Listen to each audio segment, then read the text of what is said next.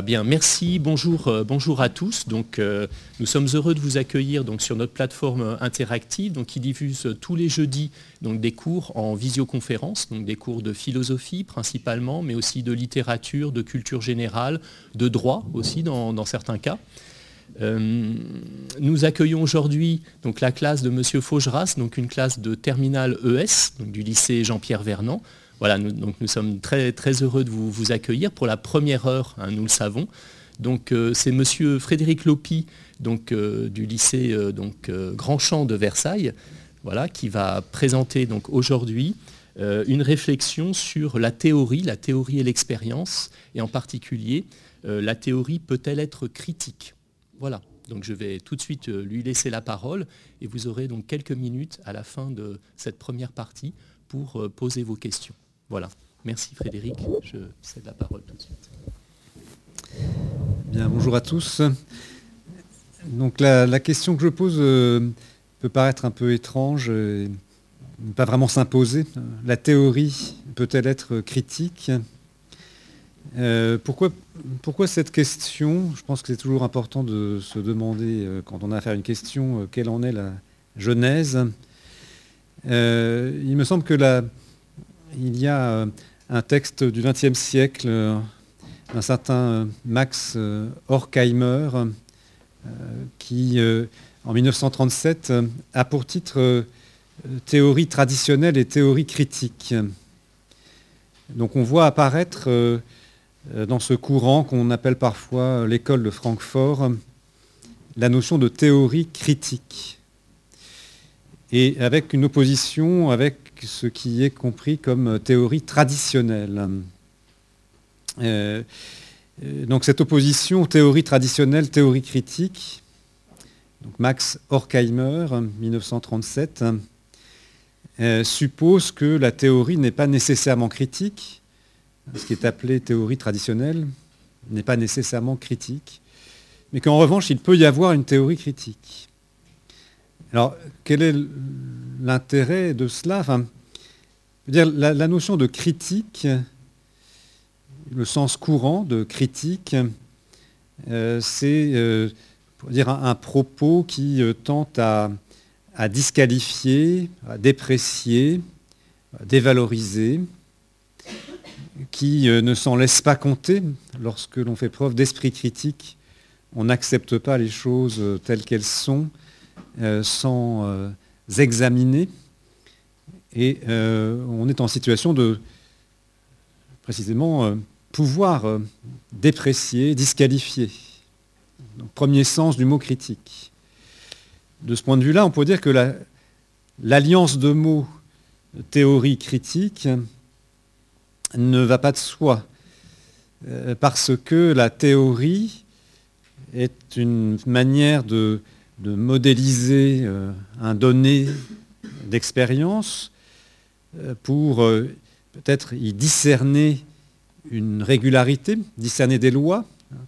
Pensez à la théorie de la gravitation, la théorie de la relativité, ou la théorie de la lumière, la théorie de la physique quantique. La théorie euh, n'est pas dans un esprit, pour dire, réactif, dans un esprit critique, dans un esprit de dépréciation. La critique au sens courant, euh, porte des jugements de valeur. Donc euh, c'est légitime, ce n'est pas légitime, c'est juste, c'est injuste, ce genre de choses. Mais euh, la théorie, elle ne porte pas de jugement de valeur, puisqu'elle tente à dire l'objectivité, à examiner ce qui l'en est des phénomènes. Donc on pourrait déjà s'inquiéter à ce niveau-là de, la, de l'alliance de mots euh, théorie critique. Et donc euh, euh, vous êtes habitué à, justement à vous inquiéter de, la cohérence du sens. Et donc on peut se demander, mais que veut dire théorie critique? Déjà, il y a une contradiction entre l'objectivité et le jugement de valeur. Le mot critique peut avoir un autre sens, peut-être euh, plus précis, plus en rapport encore avec euh, l'étymologie, Critique vient du verbe grec krinein, qu'on peut transcrire K-R-I-N-E-I-N, qui veut dire distinguer, départager, délimiter. Donc la critique n'est pas alors seulement euh, un jugement de valeur euh, euh, qui pourrait disqualifier, mais la critique, elle est, d'abord un, examen des lignes de partage, un effort de distinction, la critique. Et vous pensez sans doute à un ouvrage assez majeur qui porte ce mot dans le titre, la critique de la raison pure de Kant, tout à fait à la fin du XVIIIe siècle, la critique de la raison pure répond à la question euh, que puis-je connaître? Et quand je me demande que puis-je connaître, euh, je ne vais pas énumérer tout ce que je connais. Ce serait déjà trop long et puis peut-être pas exhaustif. Et puis surtout, ça ne me donne pas vraiment le fond de l'affaire. Donc, euh, que puis-je connaître? La question, elle m'invite à, me demander quelles sont les conditions par lesquelles je peux connaître. Que puis-je connaître? En fait, euh, il s'agit de s'inquiéter de, de ce qui permet de connaître. Et à partir de là, je vais pouvoir délimiter distinguer le connaissable et l'inconnaissable. Critique. Établir un critère pour une discrimination. Euh, passer au crible. tout ça a la même étymologie. Et je vais donc départager ce, qui est connaissable et ce qui n'est pas connaissable. Kant, euh, en particulier, va montrer que, euh, en intégrant euh, la critique de Hume, qu'il n'est pas possible de connaître ce qui n'est pas donné sensiblement dans l'expérience. Donc l'une des conditions, c'est ce de la connaissance, c'est le donné empirique. Ce n'est pas la seule, il y en a une autre, mais Déjà ça, ça permet de, démarquer ce qui est connaissable et ce qui n'est pas connaissable, dira Kant. Donc par exemple, si euh, on me propose euh, une idée, je sais pas, l'idée euh, de Dieu, un être qui est éternel, donc extérieur au temps, qui est spirituel, donc extérieur à l'espace, bah, cette définition, elle correspond à quelque chose que je ne peux pas connaître. Puisque moi, je ne peux connaître que dans le temps et dans l'espace. Je ne peux connaître que ce qui est donné empiriquement. Donc l'idée de Dieu, bah, j'identifierais que je peux la penser, éventuellement, je peux définir, mais je ne peux pas connaître, au sens de rencontrer empiriquement. Donc la critique, elle permet d'établir une ligne de partage entre connaissable et inconnaissable.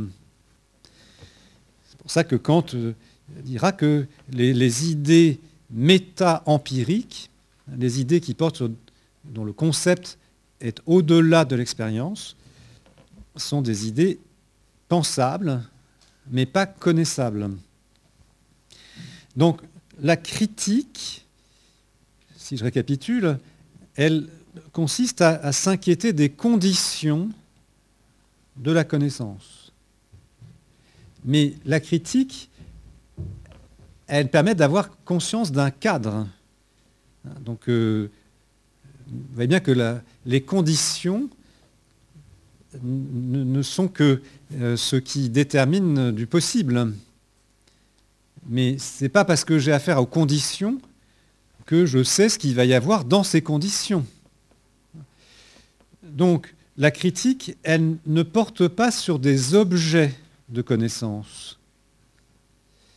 Si euh, vous voulez savoir ce qu'il en est de la physique ou ce qu'il en est euh, de la nature, euh, vous ne saurez rien en lisant la critique de la raison pure.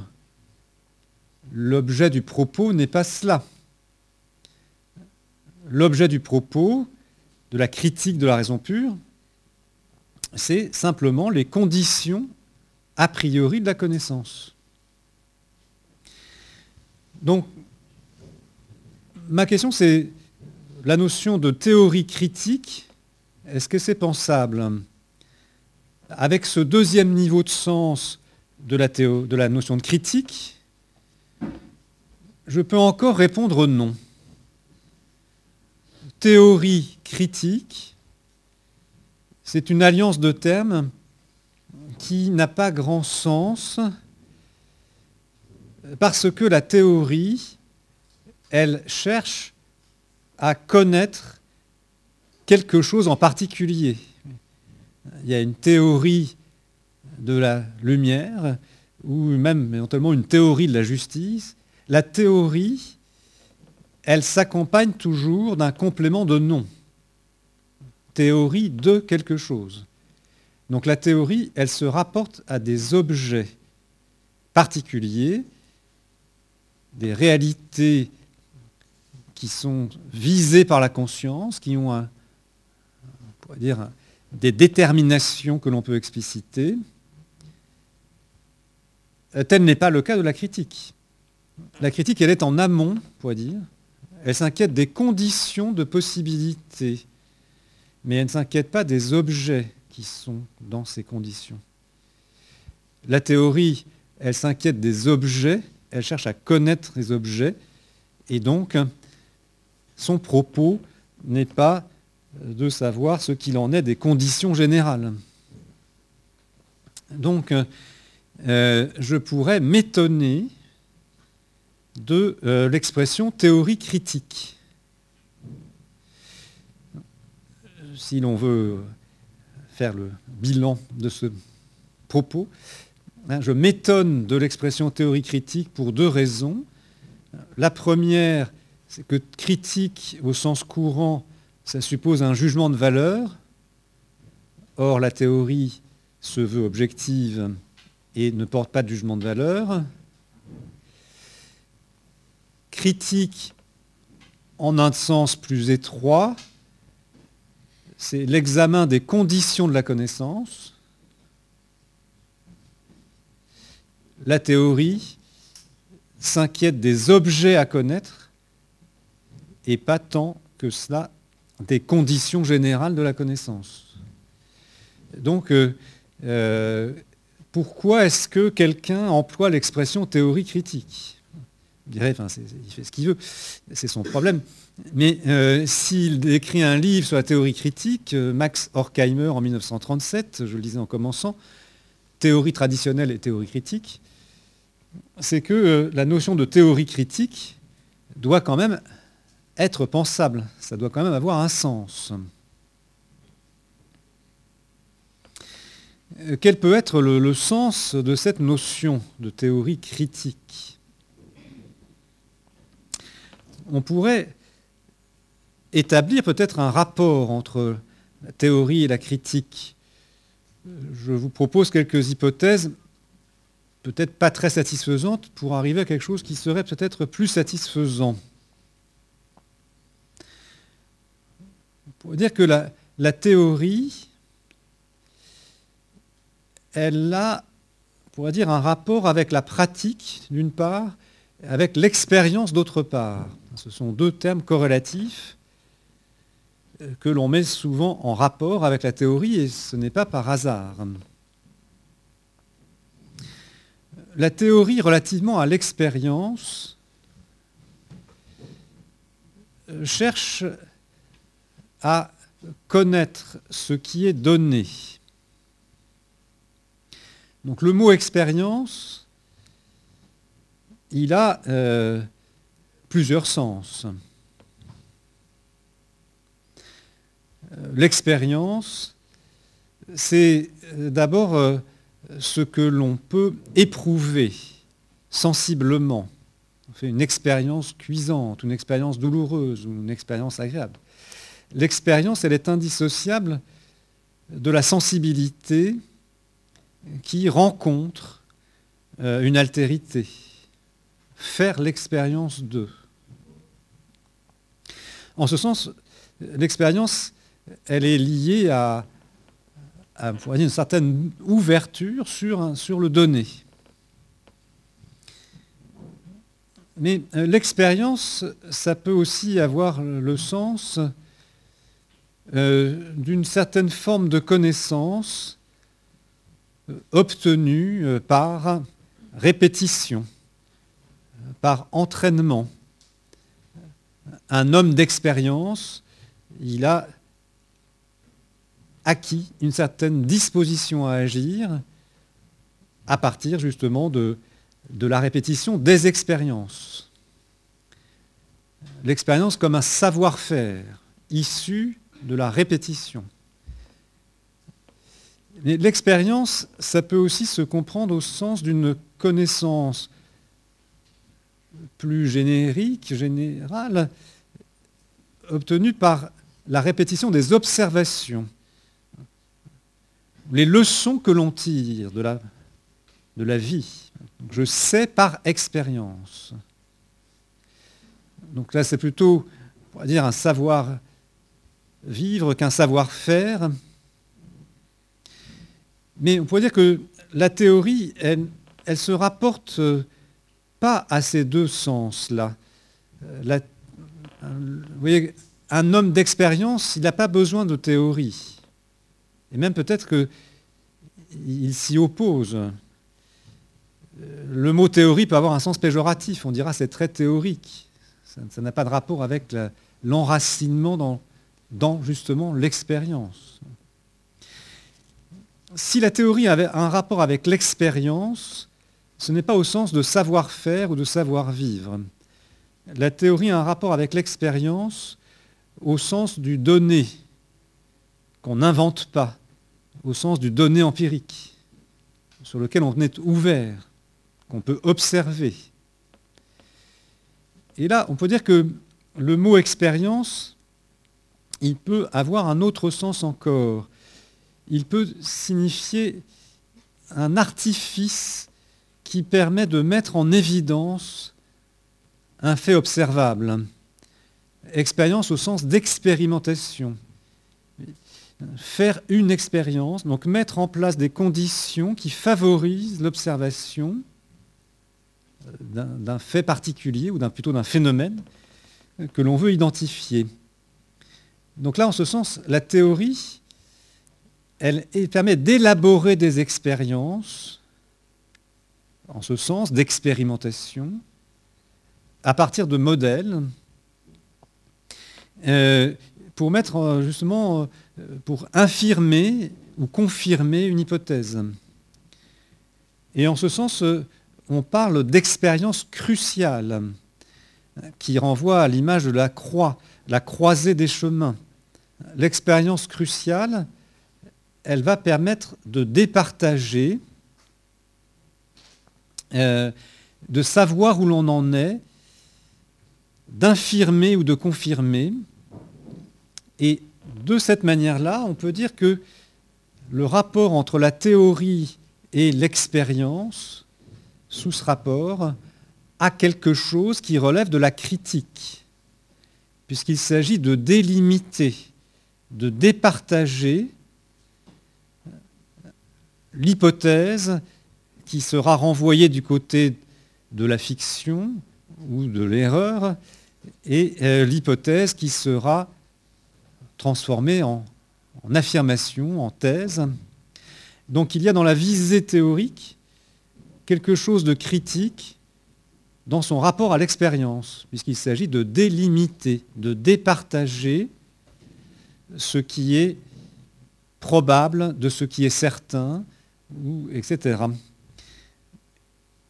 On peut donc commencer peut-être à entrevoir un rapport entre théorie et critique de ce point de vue. Et je pense que la notion d'expérience cruciale permet déjà d'avoir un, élément d'articulation entre la notion de théorie et la notion de critique. Maintenant, pour ce qui est du rapport entre théorie et pratique, on peut identifier le fait suivant. La pratique relève de l'ordre de l'action. L'action qui n'est pas une simple réaction mécanique. La pratique, elle suppose d'avoir des règles d'action. Des règles d'action qui peuvent se prêter à une certaine représentation. Les règles de l'action, elles ne sont pas du même ordre que, le geste, que l'opération concrète. La règle d'action, elle est, on pourrait dire, intelligible. Je peux la formuler. Je peux rendre raison, soit d'un point de vue technique, soit d'un point de vue éthique, ou d'un point de vue même social. Lorsque je suis pris dans l'ordre de la pratique au sens de l'enchaînement des actions, je peux expliciter d'une certaine manière pourquoi je fais comme ça. Mon explicitation va porter sur les moyens, mais aussi peut porter sur les fins. Il y a donc là quelque chose, on pourrait dire, qui relève du niveau de la théorie. Si on entend par théorie une formulation ordonnée qui euh, a quelque chose qui, qui, a à voir avec la régulation. La théorie, elle vise à expliciter ce qui est régulateur. Soit régulateur des faits, les lois physiques, régulateur des phénomènes, les lois physiques, soit régulateur de l'agir, donc les lois, pourrait dire, éthiques, sociales, euh, juridiques. Donc la théorie se rapporte à la pratique de ce point de vue-là. Mais alors on pourrait dire précisément, en ce sens, il y a quelque chose qui relève de la critique. Parce que le principe d'action, il délimite l'action que je reconnais comme cohérente avec mon intention de l'action qui n'est pas cohérente avec mon intention. Il y a un petit texte de Kant intitulé à propos de l'adage Ce qui est vrai en théorie n'est pas vrai en pratique. Le titre, on peut l'abréger en théorie et pratique, donc un petit opuscule de Kant. On dit souvent euh, c'est vrai en théorie, mais ça ne vaut rien en pratique. Mais ce que dit Kant justement, c'est que le niveau de la théorie nous indique la règle d'action la, théorie nous indique ce qui doit être, et pas seulement au plan moral, mais peut-être aussi euh, au plan euh, pragmatique. Si, par exemple, d'un point de vue théorique, il faut brancher euh, avec une prise de terre, c'est pour des raisons théoriques. Et si on dit qu'il faut brancher avec une prise de terre, c'est qu'on peut ne pas brancher avec une prise de terre et qu'il ne se passera pas forcément quelque chose de grave, mais il peut y avoir des accidents. Donc, en d'autres termes, la théorie, elle indique, ici, dans son rapport à la pratique, elle n'indique pas ce qui est, elle ne décrit pas ce qui est, mais elle indique ce qui doit être. C'est pour ça l'adage c'est vrai en théorie, c'est pas vrai en pratique n'a pas grand sens, puisque c'est normal que la pratique concrète ne corresponde pas nécessairement à la théorie puisque précisément la théorie, elle introduit une délimitation dans ce qui est possible concrètement. Donc euh, en théorie, il faut arriver à l'heure, en théorie, il faut respecter autrui, etc., ce genre de choses. Ben, parce que justement, concrètement, on ne peut pas le faire.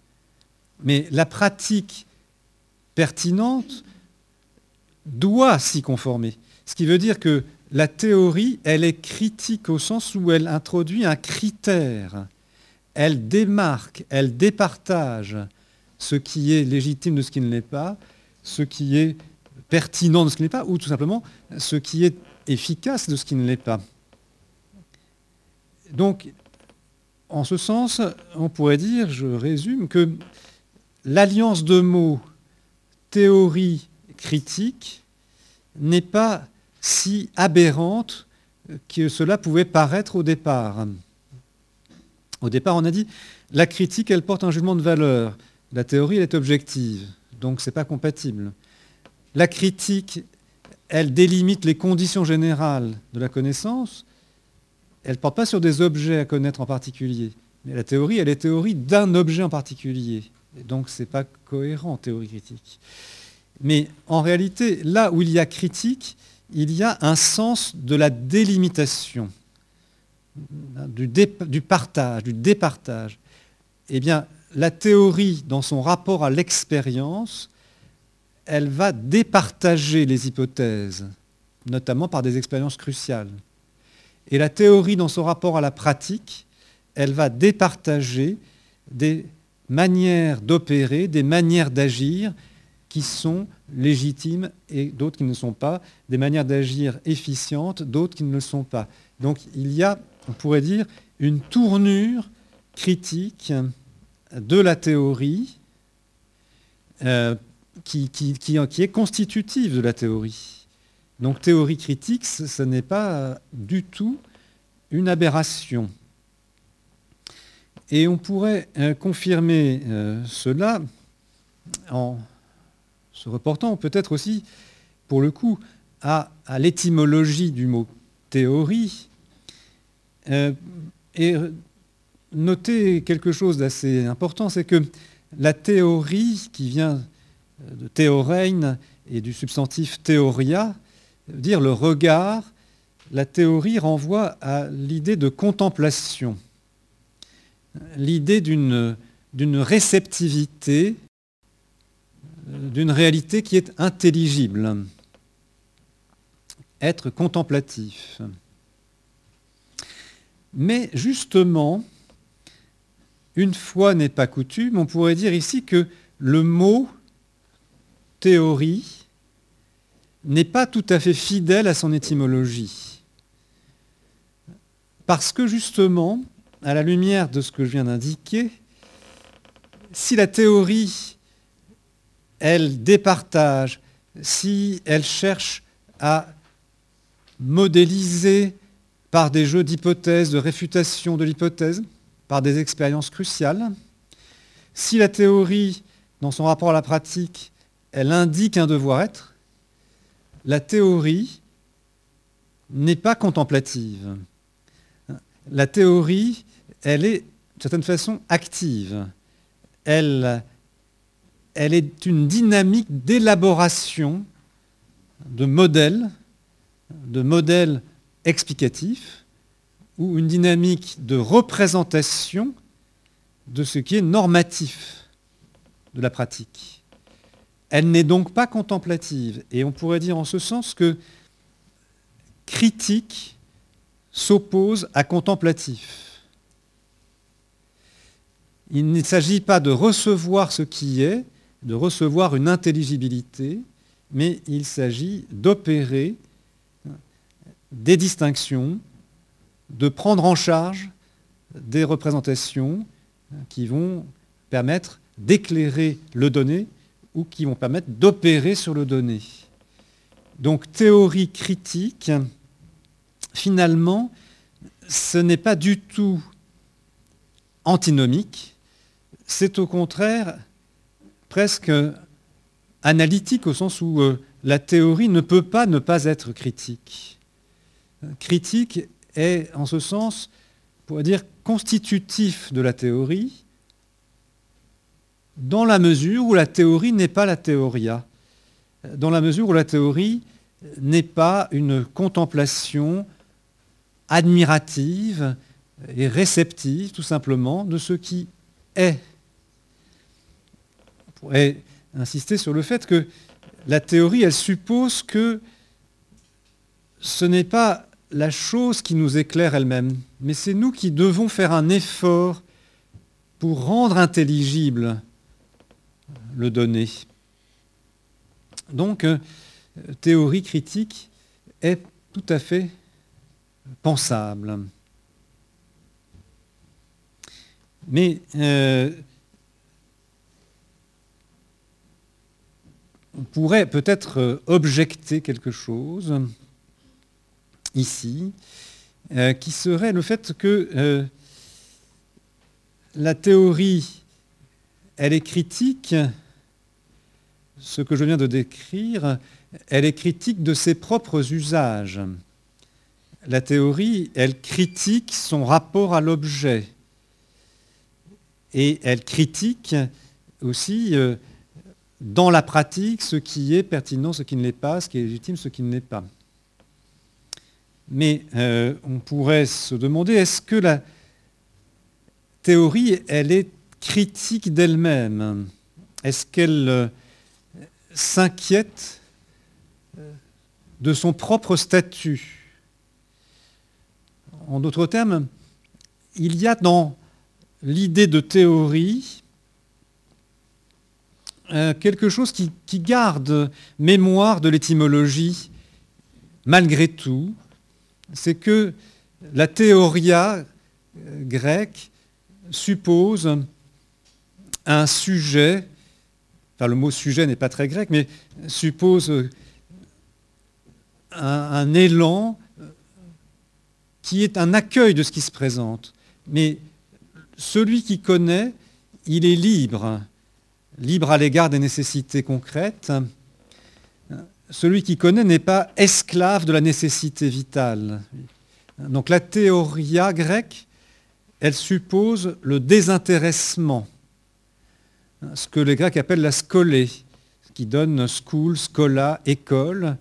Donc euh, dans la visée théorétique, la visée de la théoria, il y a une liberté de celui qui connaît, qui connaît par pure curiosité, qui connaît pour le plaisir de connaître. Et d'une certaine manière, on retrouve cela dans l'idée de théorie, en dépit de la différence que j'ai signalée tout à l'heure. Le savant n'est pas d'abord euh, chargé d'applications euh, techniques ou technologiques. Le savant, qui est le théoricien, il répond à un souci de curiosité. Il cherche à connaître ce qui apparaît, même si ça ne sert à rien. Et c'est pour ça que la, recherche théorique, elle doit euh, être aidée par des financements publics, parce qu'on est dans une logique qui n'est pas mercantile ou qui, pas, qui ne recherche pas nécessairement des retombées efficaces. Il y a une gratuité. Et on pourrait dire que la théorie, euh, par rapport à la pratique, si pratique là a un sens plus étroit de morale, elle ne vise pas l'efficacité. En théorie, il faut respecter autrui. Ce n'est pas pour qu'il me respecte, c'est parce qu'il est respectable. Donc il y a dans la théorie quelque chose de gratuit ou quelque chose de désintéressé, qui là pour le coup est cohérent avec l'idée grecque de théoria. Mais on pourrait dire justement peut-être que la théorie, elle est critique d'elle-même dans ce cadre. Elle est critique d'elle-même dans ce cadre, mais elle ne s'inquiète pas de se présupposer de gratuité, de désintéressement. Peut-être que, euh, au fond, euh, ça n'existe pas vraiment le désintéressement. Peut-être que euh, ce n'est pas par hasard si on s'intéresse à telle question de tel point de vue. Ce n'est peut-être pas par hasard s'il il y a des recherches en génétique à tel moment, ou si euh, euh, le masculin l'emporte sur le féminin dans la recherche biologique à tel moment, etc. Donc euh, la, théorie, peut-être qu'elle n'est pas décontextualisée, elle, elle, elle s'ancre, elle s'enracine dans un contexte politique, social, peut-être aussi topographique, climatique, pour dire il faut des conditions objective pour que telle théorie apparaisse à tel moment. Et là, en ce sens, euh, on pourrait dire que ces conditions objectives qui font qu'on s'intéresse à tel sujet à tel moment, que euh, ça n'est pas pensé par la théorie elle-même. La théorie de l'alchimie qui euh, conçoit la possibilité de transformer le métal vulgaire en or, ne s'inquiète pas des conditions de possibilité de sa naissance. L'exclusion de la théorie alchimique hors du domaine de la science intervient un moment qui est le triomphe de la raison, euh, euh, mais il n'y a pas de questionnement sur les conditions de possibilité de cette exclusion au sein de la théorie elle-même. Donc euh, la, théorie de la, de la lumière ne s'inquiète pas des conditions sociales et historiques qui font qu'elle peut apparaître à tel moment. Donc on va voir apparaître des pensées, donc vous avez un texte de Michel Foucault, un texte de, Marx, des pensées qui vont s'inquiéter davantage de la contextualisation des théories, qui vont euh, mettre en question le désintéressement du, discours et qui vont montrer qu'en fait, il y a des, liens entre les théories et le contexte social, le contexte politique, le contexte historique, toute une conjonction systémique de circonstances qui font que tel discours est possible à tel moment. Ce que Michel Foucault appelle par exemple l'épistémé, c'est dire en, deçà des discours, ce qu'il appelle aussi la volonté de savoir ou la volonté de vérité, un contexte, on pourrait dire inconscient, latent, qui, en deçà des théories, est en fait leur condition de possibilité. Et donc on va voir apparaître, on pourrait dire, une approche qui va dire que les lignes de partage entre les théories, on passe d'une théorie ondulatoire de la lumière à une théorie corpusculaire, ou plutôt l'inverse, euh, et puis d'une théorie qui va articuler l'onde et la corpuscule, etc. Donc le passage d'une théorie à une autre n'est pas innocent, est lié à un contexte, à une volonté de savoir. Ce que dit Foucault, la ligne de partage entre raison et folie, ou la ligne de partage entre vérité et fausseté, elle est dépendante d'un contexte. Ce veut dire qu'il y a des lignes de partage. Donc, ligne de partage, ça vous renvoie à la notion de critique. La critique, elle est partage, elle est distinction. Donc, il y a des critiques qui ne relève pas de la théorie, critique qui relève de rapports de force, nous dira Marx, rapports de force productives qui vont produire des discours. Il y a des lignes de partage qui tiennent à euh, des enjeux, on pourrait dire, de volonté de puissance, on pourrait dire en un terme nietzschéen, des lignes de partage qui sont d'ordre critique, mais qui vont s'exprimer dans la théorie. Ce qu'on pourrait donc dire, c'est qu'en fait, il y a une question à poser euh, qui peut être la suivante, c'est que on pourrait admettre que la théorie soit critique dans l'usage qu'elle fait d'elle-même, expérience cruciale, critère de la pratique. Donc la théorie est critique en interne, on pourrait dire, expérience cruciale par rapport à l'expérience, justement, et euh, critère d'action dans la pratique. Mais il y aurait un niveau de critique de ligne de partage que la théorie ignore, ce sont les conditions objectives de son émergence, qui sont en fait des rapports de force ou des rapports de pouvoir qu'elle ignore. Et donc peut-être que euh, la théorie serait naïvement critique, puisqu'elle n'accède pas à la critique de ces conditions. Donc la, théorie, serait naïvement critique puisqu'elle ne critique que ce qu'elle voit. Et théorène, ça veut dire voir. Elle ne critique que ce, dont elle s'aperçoit. Donc par rapport à la pratique, elle peut critiquer les hypothèses. Par, rapport à la pratique, elle critique les critères d'action. Et par rapport à l'expérience, elle critique les hypothèses. Mais elle n'aurait pas le pouvoir de critiquer ce qui, on pourrait dire, comme sous-bassement objectif, la produit, hein, comme rapport de force, ce qui la produit. Donc il y a des théories, la théorie se fait passer pour objective alors qu'elle ne l'est pas forcément, puisque elle est peut-être au service d'un intérêt caché, et elle n'a pas elle-même les pouvoirs d'être critique de ce qui la produit. Et c'est justement ça que euh, Max Horkheimer, dans Théorie traditionnelle et théorie critique, essaie de pointer, et il essaie de concevoir peut-être une théorie qui serait critique de la théorie. Peut-être que l'on pourrait imaginer de prendre en compte ce qui conditionne les théories, et à ce moment-là, on aurait une théorie critique de la théorie, une sorte de, mise en abîme qui peut poser d'autres problèmes par ailleurs, mais voilà, donc bref, donc en conclusion, euh, théorie critique, c'est une alliance de mots contradictoires. Critique porte jugement de valeur, pas la théorie.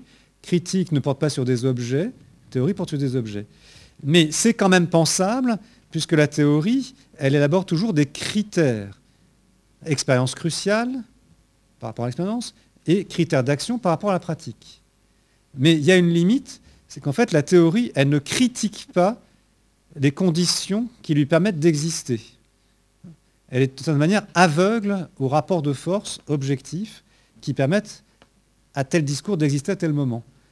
Alors peut-être qu'il y aurait une théorie de ça qu'on appellerait théorie critique. Peut-être une théorie des rapports de force qui serait une théorie de la théorie et que l'on pourrait donc appeler théorie critique. Ça pose de problèmes. Mais voilà un petit peu euh, l'idée directrice que je souhaitais vous soumettre. Peut-être euh, avez-vous des questions ou des remarques? N'hésitez surtout pas. Euh, choses sont ouvertes. Voilà, je remercie vivement euh, Frédéric Lopi d'avoir euh, proposé cette, réflexion et de l'avoir aussi rendu, il me semble, accessible à la fois pour des, élèves de, terminale ici ES, mais aussi avec son, objectif donc de, préparer à l'agrégation interne. Voilà, c'était là le, défi donc pour cette première heure et je le remercie vivement voilà, d'avoir pris le temps d'expliquer précisément, de revenir à l'étymologie aussi des termes. Et voilà, alors, je, vais, essayer de poser de mon côté une, question. Il me semble, en la rattachant aussi à une des matières euh, principales, hein, dans, votre cas, qui est l'économie, la, sociologie. Euh, c'était pour demander finalement à, Frédéric Lopi si euh, on pouvait aussi se poser la question d'une théorie qui critiquerait finalement une autre théorie. la théorie dans sa dimension critique. Est-ce qu'on peut imaginer qu'elles viennent finalement, que certaines théories soient nées euh, avant tout avec cet objectif de remettre en cause une théorie euh, précédente. Et euh, voilà, si, je pense, je, voulais revenir à cette, relation entre expérience et, théorie. Dans le cas de l'économie, sociologie, imaginons que je, parte d'un donné qui serait un tableau qui nous montrerait les, comment dire, les, études que font les, jeunes gens euh, selon les, catégories sociales de leurs parents.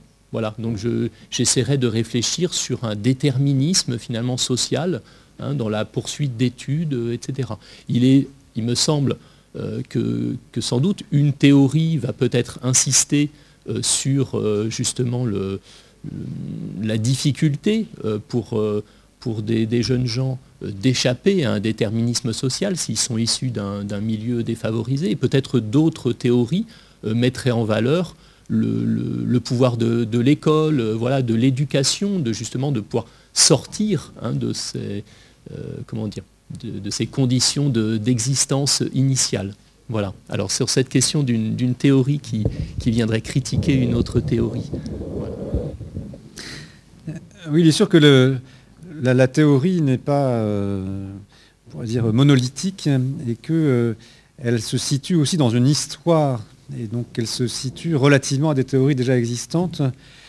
Et euh, ce qui est souvent source de, progrès, c'est précisément l'opposition ou la réfutation, au, moins la critique d'une théorie, ce que Bachelard appelle la, la, rupture épistémologique, le fait de progresser par rupture. Et je faisais référence à la théorie de la lumière, euh, ondulatoire, corpusculaire, etc., ou des théories économiques, euh, ou des théories sociologiques, une approche holistique euh, versus une approche individualiste. Il y a effectivement une dimension, on pourrait dire, de, progrès de la théorie par, par, rupture, et donc la critique, elle se rapporte aussi à, l'autre théorie. Tout à fait, effectivement, oui. Voilà, merci beaucoup. Est-ce que voilà. Merci. Bon, il n'y a pas d'autres. euh, voilà.